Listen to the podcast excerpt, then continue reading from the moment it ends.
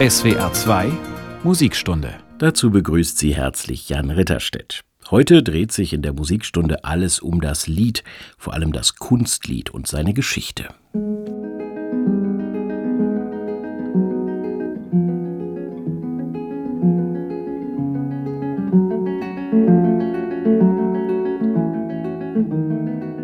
Auch wenn es natürlich spannend wäre. Niemand kann sicher sagen, wann die Menschen das erste Mal ein Lied gesungen haben. Auch nicht zu welchem Anlass. Ich könnte mir ja vorstellen, beim Wiegen des kleinen Babys in der Höhle der Steinzeitmenschen, aber vielleicht auch beim gemeinsamen Feiern nach einer gelungenen Jagd oder auch als Inspiration beim Zeichnen von den berühmten Höhlenmalereien keine Ahnung. Deshalb fängt die Geschichte des Liedes in dieser Musikstunde einfach mal mit dem Höhepunkt der mittelalterlichen Liedkunst in Deutschland an, mit dem Minnesang. Diese Form aristokratischer Dicht- und Singkunst ist vor allem vom 13. bis 14. Jahrhundert populär gewesen. Thema ist meist die hohe Minne, also die Beziehung zu einem anderen Menschen. Die meisten Minne-Lieder sind allerdings nur in Textform überliefert. Viel Spielraum also für heutige Interpretinnen und Interpreten, wie etwa die Sopranistin Sabine Lutzenberger. Und die singt jetzt das Lindenlied von Walter von der Vogelweide, begleitet vom Ensemble Per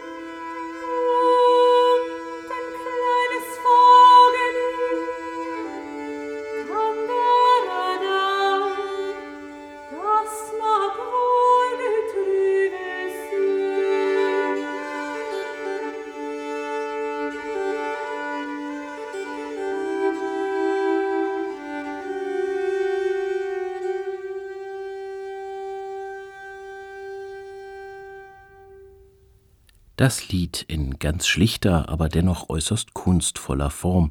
Das war das Lindenlied von Walter von der Vogelweide, gesungen von Sabine Lutzenberger und sie wurde begleitet vom Ensemble Per Sonat.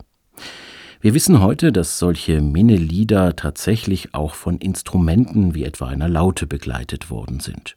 Ob das dann so geklungen hat wie beim Lindenlied oder wie viel Improvisation da im Spiel gewesen ist, das wissen wir leider nicht.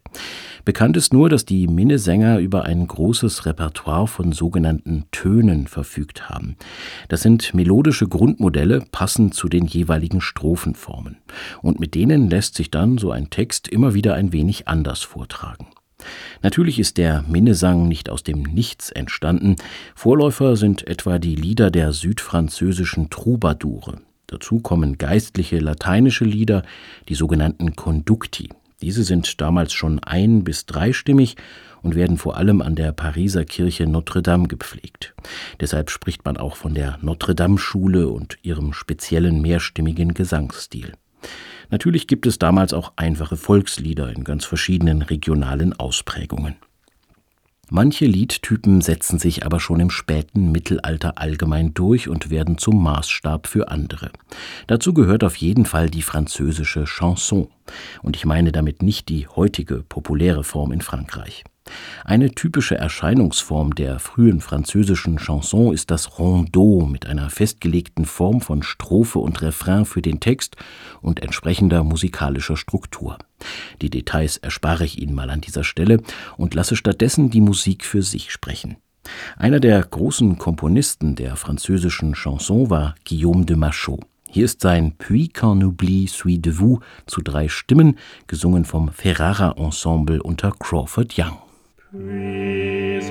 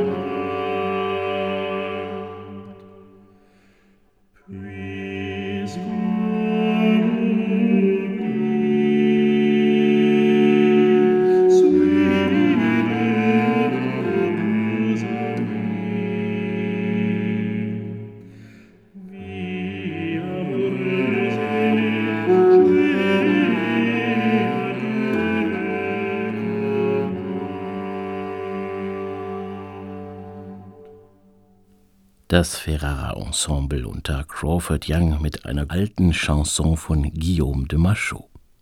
Die französische Chanson des 14. Jahrhunderts wird schnell zum Vorbild für ähnliche Liedkompositionen in Europa, so auch in Italien. Zahlreiche, vor allem nordfranzösische und flämische Musiker bringen diese Tradition aus der Mitte in den Süden Europas. Und dort vermischen sich die Formen der französischen Chanson mit den jeweiligen regionalen Traditionen. Dazu kommen jede Menge Experimente. So schreibt etwa der franco-flämische Komponist Johannes Ockelhem eine Chanson auf den Tod seines berühmten Kollegen Gilles Binchois. In der kombiniert er nun sein eigenes Lied mit der gregorianischen Melodie des Misereres. Dieses Stück erklingt als eine Art Cantus firmus, also feststehende Oberstimme in langen Notenwerten über den übrigen Stimmen. Ganz ähnlich kombinieren die Komponisten dieser Zeit auch ihre eigenen Stücke mit damals populären weltlichen Liedern. Ein Komponist hat besonders viel Bewegung in die damalige Chansonszene gebracht, Josquin Després. Das liegt wahrscheinlich an seinem kunterbunten Lebenslauf. Geboren wird er wohl in der Nähe der Stadt Saint-Quentin in Nordfrankreich. Über Cambrai geht es dann quer durch Frankreich nach Aix-en-Provence und wieder in den Norden nach Paris. Schließlich findet er sich in Rom wieder. Später ist er unter anderem in Mailand und in Ferrara nachweisbar. Am Ende seines Lebens geht es dann wieder zurück in seine französische Heimat. In Italien hat Josquin wohl die Kunst der Wortausdeutung mit Musik erlernt und für sich weiter perfektioniert. Für wichtige Worte erfindet er kurze, prägnante Motive, die dann auch mal wiederkehren können. Außerdem hat er eine besondere Art entwickelt, mehrere Stimmen auf kreative und innovative Weise miteinander zu kombinieren. Diese Techniken hat er nicht nur in seinen Messen und Motetten angewandt, sondern auch bei seinen weltlichen Chansons. Seine bekannteste ist wohl die vierstimmige Mille Regrets aus seiner Mailänder Zeit. Bei den Kolleginnen und Kollegen von BR Classic immerhin unter den Top 99 der alten Musik gelistet. Es singt das Utopia Ensemble.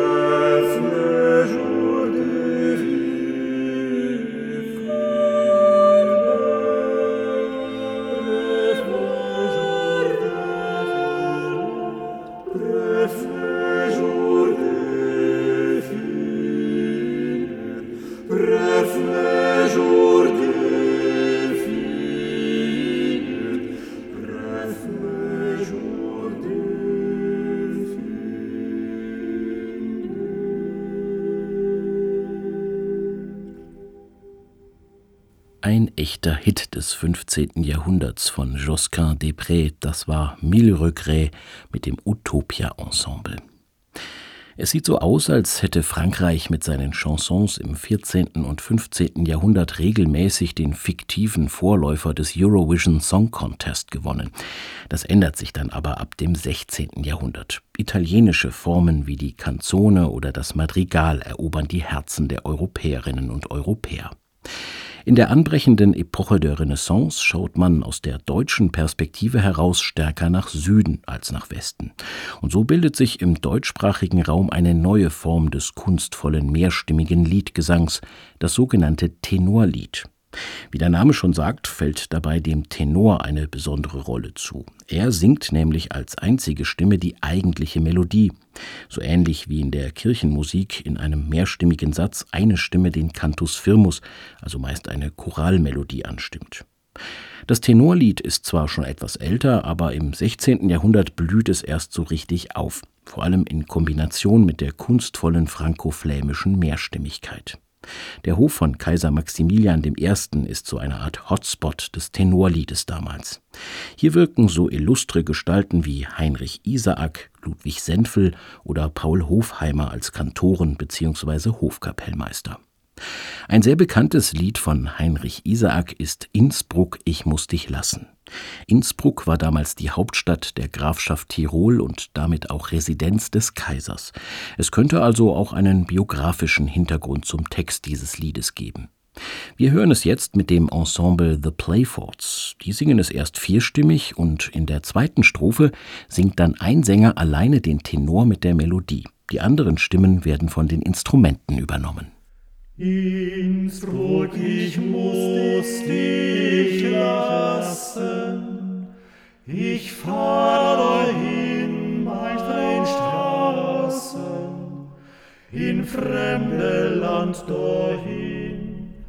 Mein Freund ist mir genommen, die ich nicht weiß bekommen, wo ich im Elend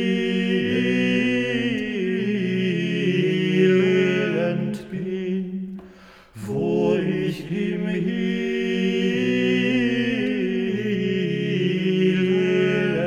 bin. Groß Leid muss ich jetzt tragen, dass ich allein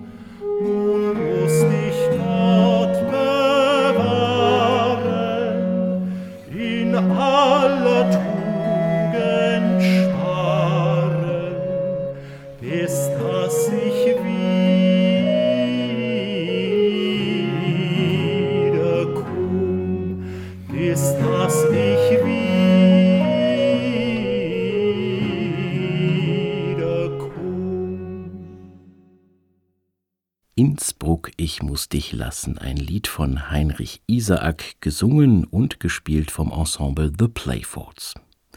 Im 16. Jahrhundert ist es noch völlig üblich, dass manche Stimmen im mehrstimmigen Satz nicht von Sängerinnen und Sängern, sondern von Instrumenten übernommen werden. Lieder werden in dieser Zeit auch gerne mal als Aria bezeichnet, vor allem dann, wenn sie mit italienischen Texten versehen sind und italienische Stilmerkmale tragen. Italienische Merkmale, das ist am Beginn des 17. Jahrhunderts eine bis dahin völlig neue Kompositionstechnik. Bisher hat man mehrstimmige Musik im Stil eines Kontrapunktes komponiert, also mit einer oder mehreren gegenläufigen Stimmen zur Hauptstimme. Damit sind grundsätzlich alle Stimmen im Satz gleichbedeutsam bzw. gleichberechtigt. Es sei denn, es kommt ein Cantus firmus wie ein Choral oder eben der Tenor im Tenorlied dazu. Neu ist nun der Stil der Monodie.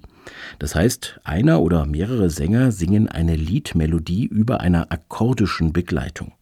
Grundlage der Begleitakkorde ist der sogenannte Generalbass. Der bestimmt jeweils die Harmonie. Man könnte auch sagen, aus einem horizontal ausgerichteten Satz wird zunehmend eine vertikale Satzstruktur. Diese ermöglicht übrigens überhaupt erst die Entstehung der Gattung Oper, das aber nur am Rande. Als einer der Erfinder dieser neuen Monodie gilt der Florentiner Musiker Giulio Caccini. Erfinder deshalb, weil er die neue Satztechnik in seinem Buch mit dem Titel Le Nuove Musiche aus dem Jahr 1601 ausführlich beschreibt. Die Vorzüge der Monodie sind demnach die zahlreichen Affekte, also Stimmungen, die durch unterschiedliche Harmonien ausgedrückt werden können. Und so klingt diese neue Musik des 17. Jahrhunderts. Odi Euterpe von Giulio Caccini mit Marc Moyon Gesang und Angelique Moyon Harfe.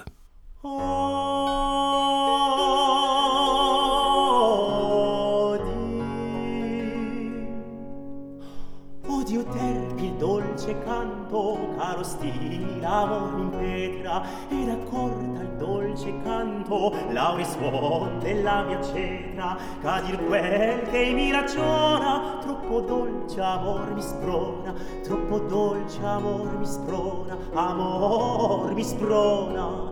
Di notturno e casto vero la mia lidia il sen copria, ma la luna in mezzo il cielo dolcemente il sen m'apria.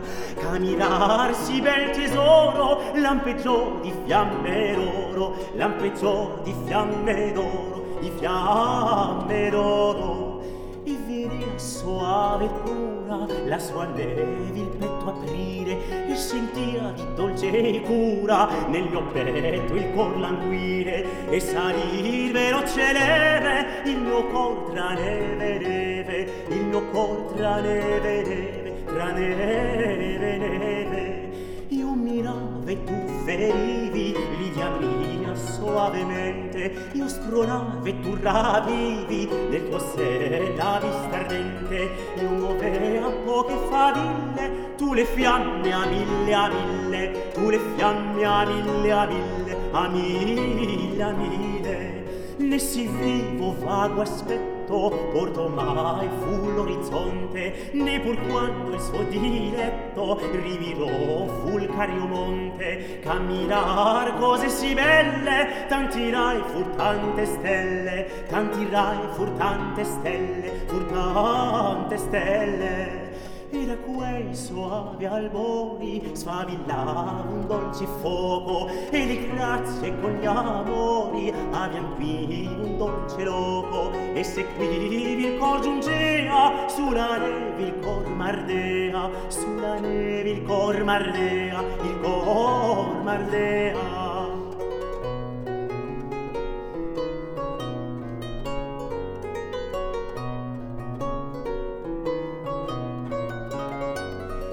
siccome il seno aprendo tante fiamme tu povevi sfavillar potean ferendo tanti lumi gli occhi miei. Nel tuo sen poti ammirare maraviglia sai più care maraviglia sai più care assai più care anzi lume i lampi suoi men possenti men ardenti. Lì è il sol degli occhi tuoi che ha più chiari più lucenti. E scopriva il tuo messeno pur il lume tuo sereno pur il lume tuo sereno sereno. Ma si dolce ardeva il core C'ogni fiamme ed ogni dardo In quel caro sen d'amore Rinfrescava ogni ora un guardo. E già m'era il cor ferito Alle piaghe un dolce invito Alle piaghe un dolce invito Un dolce invito. Ma non qui la vista inferma Ad aprire di tanto bietti né poteva giammai star ferma a cercar tanti diletti. E morir i rami schini tra due pomi a lavastrini tra due pomi a lavastrini a lavastrini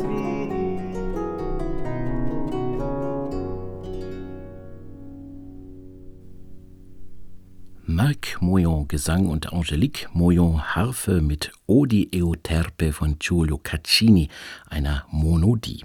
Und bei diesem neuen Stil der Monodie wird die Verzierung der Oberstimme immer bedeutender, so wie gerade bei Marc Moyons lebendiger Interpretation gut zu hören. Anders als im kontrapunktischen Satz gibt es bei solcher Musik viel mehr Möglichkeiten. Die spätere Belcanto-Oper mit ihren beeindruckenden Koloraturen steht bereits in den Startlöchern. Sie hören die Musikstunde und die widmet sich heute nicht primär der Entwicklung der Oper, sondern des Liedes, wobei ich mich auf die Stücke konzentriere, die auch diesen Begriff im Titel tragen oder ganz eng mit dieser Gattung verwandt sind. Denn gerade im 17. Jahrhundert entsteht eine große Vielfalt von sehr unterschiedlichen Gesangsstücken. Im deutschen Sprachraum etwa die Ode. Dahinter verbirgt sich eigentlich eine literarische Gattung aus der Antike, Bekannt sind etwa die Oden des Horaz. In der Zeit der Renaissance wird diese anspruchsvolle hymnische Dichtform dann wieder populär. Vor allem bei der Bewegung des Humanismus. Komponisten wie Andreas Hammerschmidt oder Philipp Heinrich Erlebach setzen solche Texte in Musik und bringen sie in Form gedruckter Sammlungen heraus. Auch ein Komponist wie Georg Philipp Telemann hat sich in der ersten Hälfte des 18. Jahrhunderts mit dem Thema Ode auseinandergesetzt. Besonders berühmt ist seine Donnerode, das ist allerdings ein Oratorium. Seine 24 Oden aus dem Jahr 1741 sind aber wirklich das, was der Titel verspricht. Die Merkmale dieser Oden moralisierende Texte in einer einfachen, klaren Sprache und mit schlichten musikalischen Mitteln, sprich Jeder Bürgersohn, jede Bürgertochter sollte die Stücke bei der abendlichen Hausmusik zu Gehör bringen können.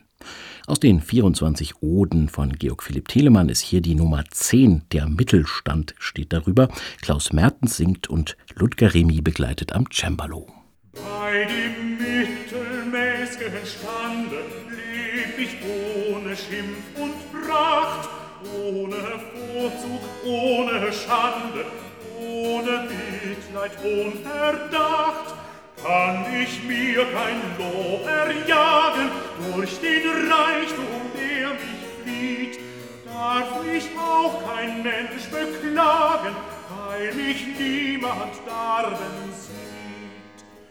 Überflüssig reiche Leute sehen den Vorteil selten ein, was das eigentlich bedeutet, weder reich noch arm zu sein. Das Entbehren großer Gaben ist der Missgunst Fall und Grab.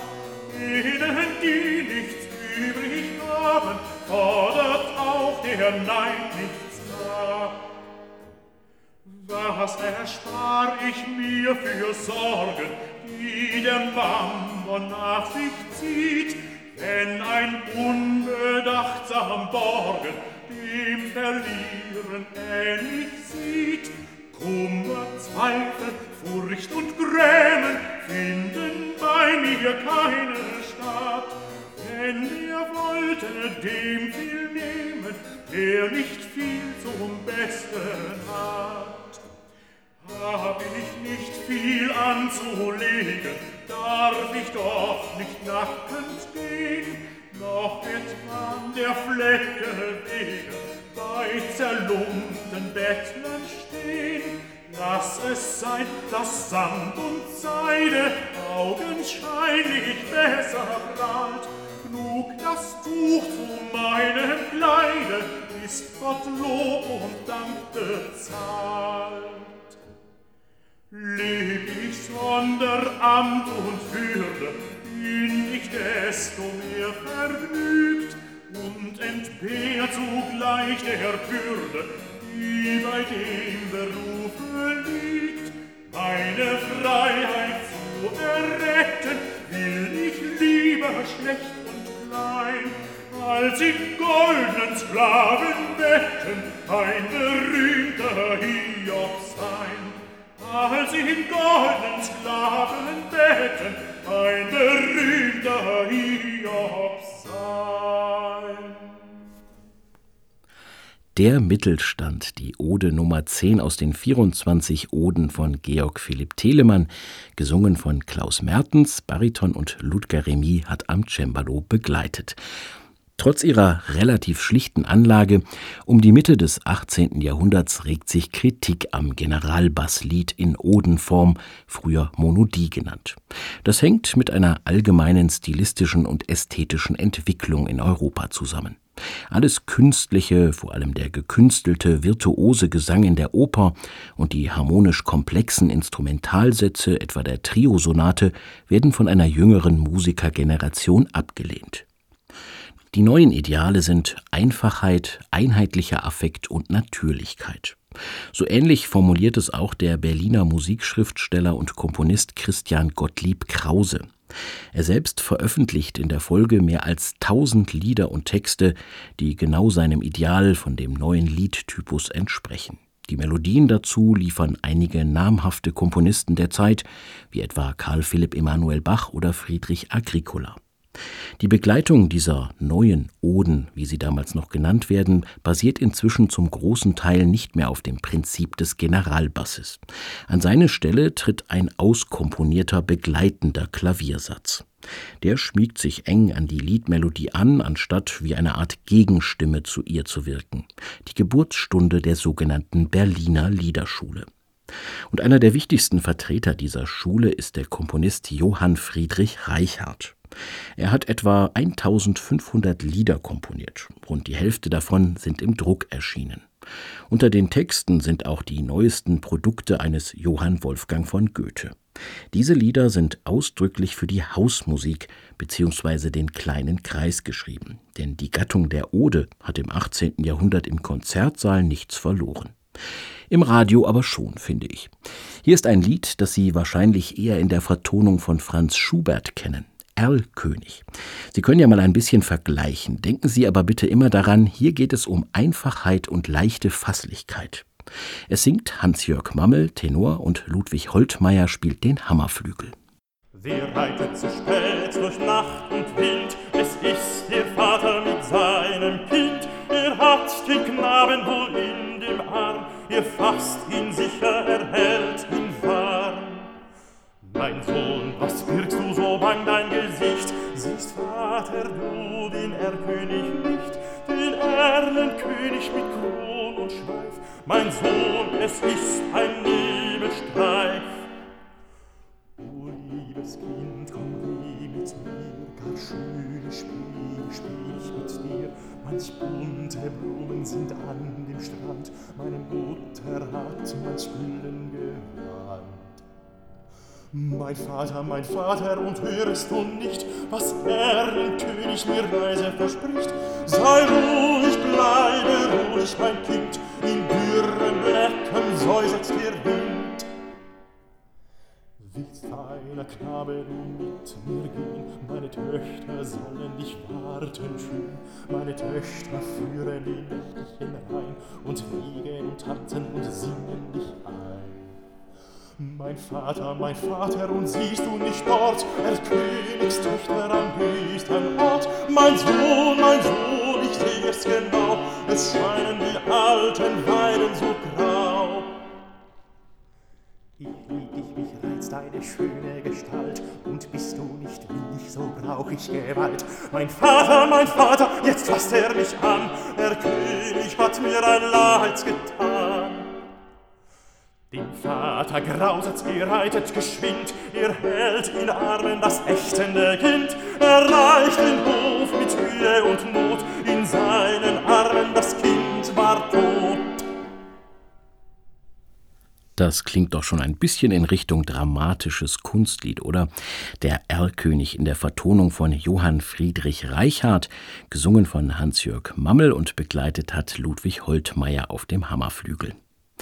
Um die Wende vom 18. zum 19. Jahrhundert ist das Lied im deutschsprachigen Raum eine Gattung für meist eine Singstimme und Klavier. Der ästhetische Wert dieses Genres unterscheidet sich jedoch von Region zu Region. Während die Berliner Liederschule ihr Ideal bis in die Zeit von Felix Mendelssohn Bartholdy weiterverfolgt, gehen die Komponistinnen und Komponisten in Wien einen anderen Weg. In der österreichischen Hauptstadt prägt die italienische Oper das musikalische Geschehen. Lieder werden hier eher als Arien für den kleinen Kreis aufgefasst. Das heißt, es gibt nicht den strengen Bau nach Strophen wie in Berlin. Manche Lieder sind sogar bereits vollständig durchkomponiert. Oft gibt es kleine Klavier-Zwischenspiele und auch die Gesangslinie orientiert sich am damaligen Operngesang mit seinen Verzierungen und Manieren. In diese Richtung gehen etwa die wenigen, aber immer noch beliebten Lieder von Wolfgang Amadeus Mozart und Joseph Haydn. Auch Ludwig van Beethoven komponiert seine Lieder im Wiener Stil. Man glaubt es ja gar nicht, aber von ihm stammen ungefähr 90 Kompositionen dieser Gattung. Darunter befindet sich ein so bahnbrechender Zyklus wie An die ferne Geliebte, einer der ersten Liederzyklen überhaupt. Dennoch werden Beethovens Lieder heute nur relativ selten aufgeführt, vor allem im direkten Vergleich zu seinen Sinfonien, Klaviersonaten oder Streichquartetten. Schuld daran ist wahrscheinlich sein Wiener Kollege Franz Schubert. Der gilt heute als Erfinder des Kunstliedes mit seiner subtilen Textausdeutung in der Gesangs- und vor allem auch in der Klavierstimme. Klar ist auf jeden Fall, er hat mit seinen rund 600 Klavierliedern Maßstäbe für das deutschsprachige Kunstlied des 19. Jahrhunderts gesetzt. Ein schönes und besonders plastisches Beispiel ist seine Vertonung von Gretchen am Spinnrade nach Goethes Faust I in seinem Opus 2. Das Drehen des Rades findet sich im rhythmischen Unterbau des Liedes ebenso wieder wie die verschiedenen Stimmungen der einzelnen Textzeilen. Gretchen am Spinnrade von Franz Schubert mit Benjamin Appel, Bariton und James Baileyou am Klavier.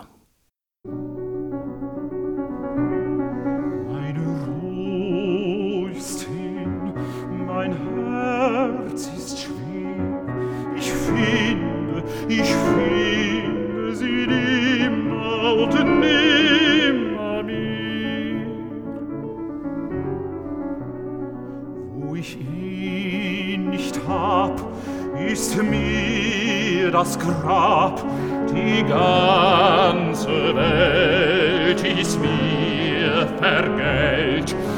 Mein armer Kopf ist mir verrückt, mein armer Sinn ist mir zerstört.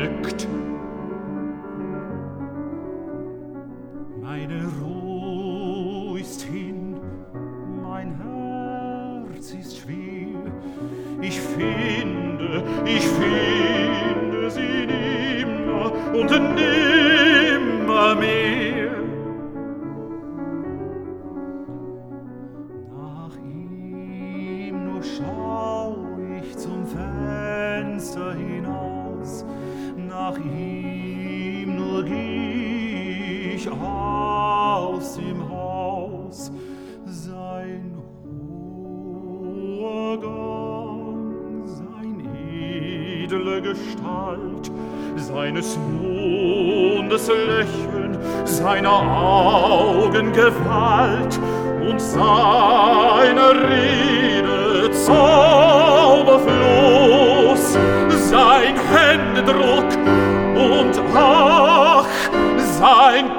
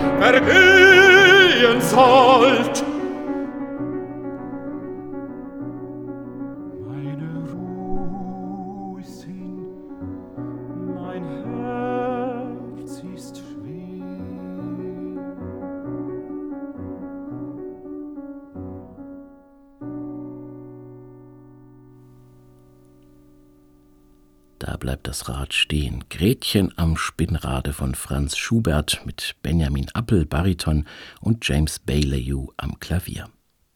Franz Schubert hat das Kunstlied ästhetisch auf eine neue Stufe gestellt und die gilt praktisch noch für das gesamte 19. Jahrhundert. Neben seinen zahlreichen Einzelliedern sind vor allem seine großen Liederzyklen wie Die schöne Müllerin oder Die Winterreise bis heute fest im Repertoire verankert. An diese Tradition knüpft auch ein Komponist wie Robert Schumann an. Der hatte zunächst überwiegend reine Instrumentalmusik für das Klavier geschrieben. Im Jahr 1840 wendet er sich dann aber plötzlich sehr intensiv dem Kunstlied zu. Gut die Hälfte seiner insgesamt rund 250 Kunstlieder entsteht in diesem einen Jahr. Manche davon tragen nicht mehr den Titel Lied, sondern stattdessen Gesang. Und Gesang meint dabei eine neue Form des Liedes. Die Begleitung orientiert sich nun strikt am Text. Es gibt also nicht mehr ein durchgehendes rhythmisches Muster wie bei Franz Schubert. Symmetrie im Bau der einzelnen Perioden ist ebenfalls nicht mehr notwendig. Im Grunde könnte man sagen, die Sängerin oder der Sänger deklamiert den Text stärker als beim Lied. Wie so oft in der Musikgeschichte vermischen sich diese zwei Liedtypen häufig in der Praxis. So etwa beim Komponisten Hugo Wolf. Beim Lied Der Rattenfänger auf einen Text von Eduard Mörike kommt noch ein balladenhafter, erzählender Tonfall dazu. Zudem spielt der Komponist munter mit der Wiederholung von liedhaften Elementen und musikalischer Ironie. Gut hörbar in der Aufnahme des Liedes mit Christoph Prégardien und Michael Gees am Klavier.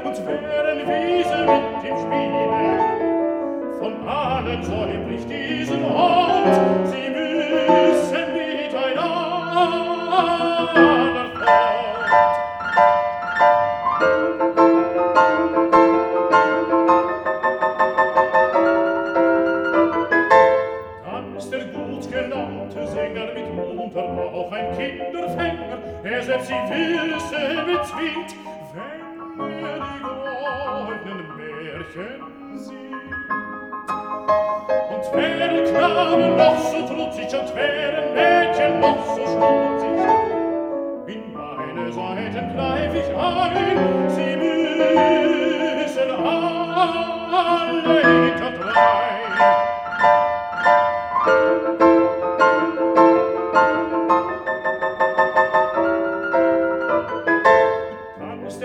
gewandte Sänger gelegentlich ein Mädchen fänger in keinem Städtchen land er an, sich mancher angetan. Und wären Mädchen noch so blöde, und wären Weiber noch so spröde, doch allen wir zur Liebe bang, ein Zauber seid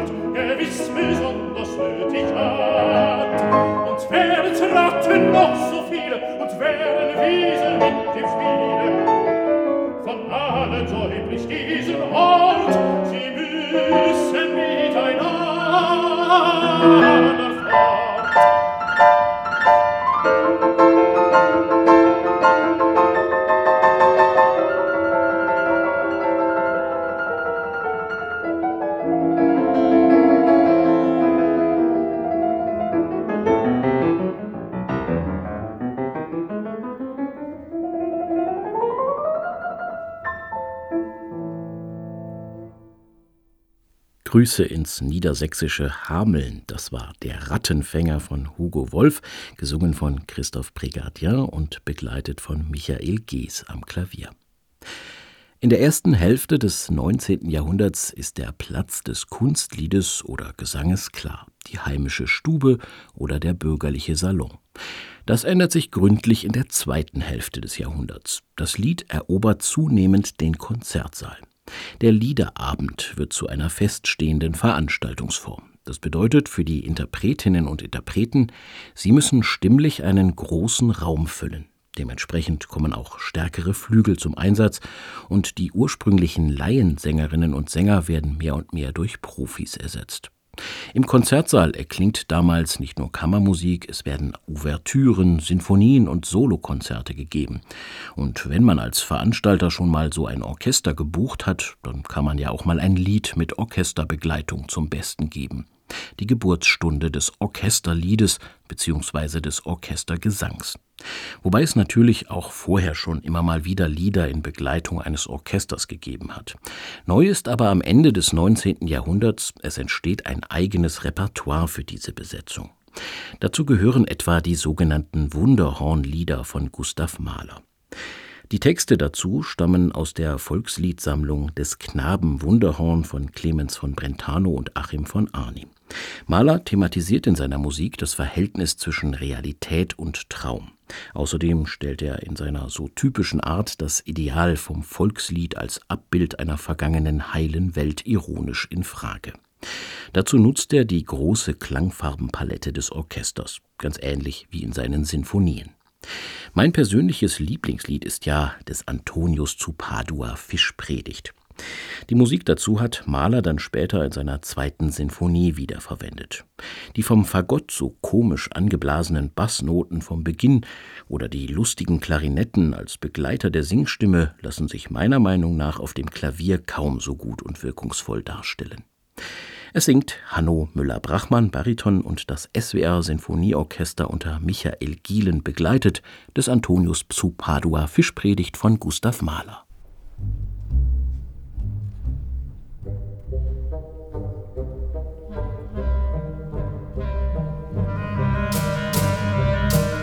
Antonius zur Predigt, Kirche ledig. Er geht zu den Flüssen und predigt den Fischen. Sie schlagen mit den Schwänzen, im Sonnenschein glänzen, im Sonnenschein, Sonnenschein glänzen. Sie glänzen, sie glänzen, glänzen. Karpfen mit Drogen sein All erzogen, Amt Mäuler auflesen, sich zuhörens befließen.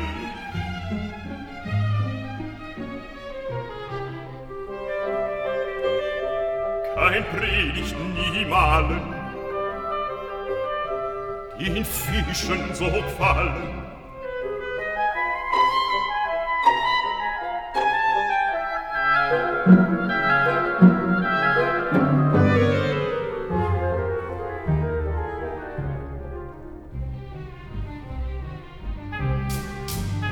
Spitzgoschette Ächtel, die immer zu fechten, sind einen zerschwommen, zu hören den Frommen, auch jene Phantasten, die immer zu fasten, die Stockfisch, ich meine, zur Predigt erscheinen.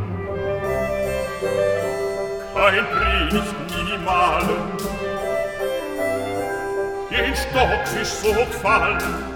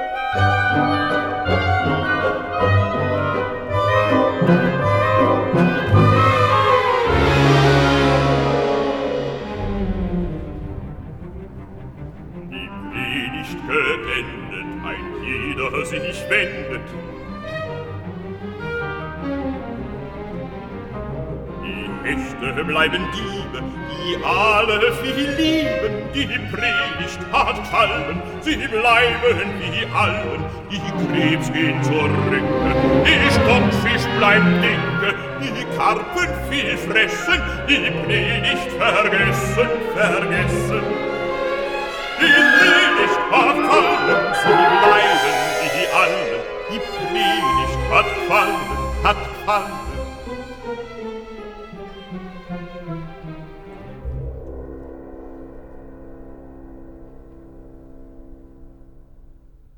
Des Antonius zu Padua Fischpredigt von Gustav Mahler, gesungen von Hanno Müller-Brachmann und begleitet vom SWR Sinfonieorchester unter Michael Gielen.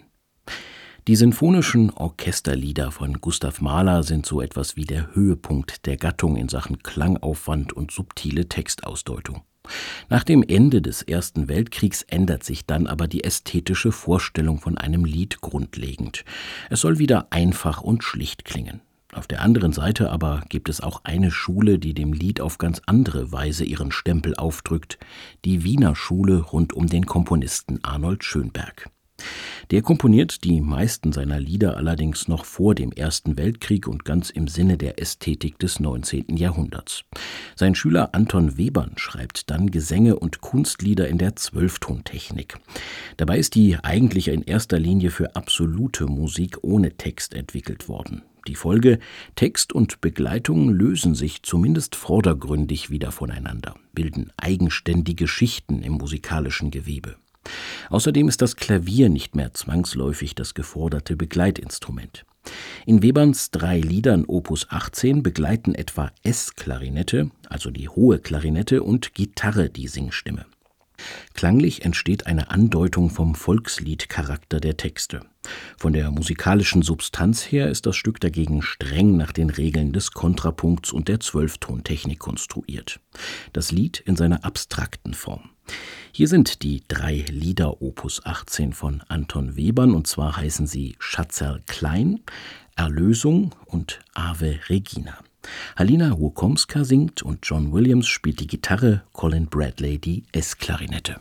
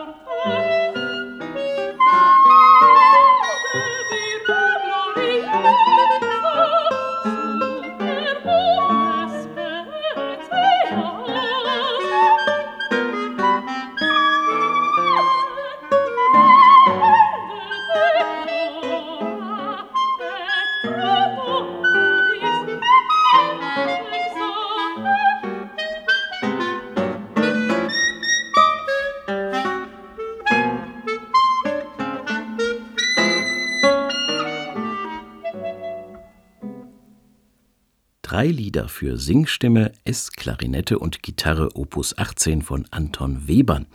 Halina Wukomska hat gesungen und John Williams die Gitarre gespielt sowie Colin Bradley die Klarinette in S. Das war eine historische Aufnahme aus dem Jahr 1969. Ich hoffe, Ihnen hat dieser schnelle Durchmarsch durch die Geschichte der Gattung Lied bis ins 20. Jahrhundert gefallen. Morgen geht es dann in der Musikstunde um die Gattung des Konzerts mit allen ihren wichtigsten Auswüchsen. Bis dahin verabschiedet sich Jan Ritterstedt. Tschüss, machen Sie's gut.